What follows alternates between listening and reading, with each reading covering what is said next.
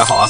很多人在制定目标的时候呢，他喜欢去制定一些三年的目标、五年的目标，因为他觉得我的人生还有很长，时间还有很多。那么你的一生当中具体有多少时间呢？这里我给大家举一个例子，如果说你按照月为单位去作为一个时间的格子，那么按照我们正常人的平均寿命，比如说现在平均的寿命是七十五岁到八十岁，那么我们就算八十岁作为你生命的终点。那么你可以算一下啊，那其实我们的人生也就是一个由九百六十个格子所构成的这样一个表格，也就是说，你可以在一张纸上就绘制出这样的一个表格，九百六十个格子。那么你一生的时光其实就这样呈现在你的眼前了。那么你怎么样去填满你的九百六十个格子？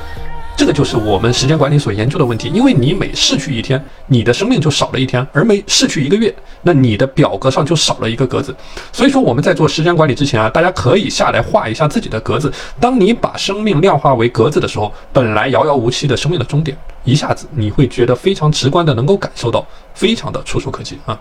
好的，大家如果想加入到我的自律打卡社群，可以在主页找到我的联系方式，添加我，我把你加入到我们的自律打卡社群，和一群积极正向的小伙伴一起共同成长。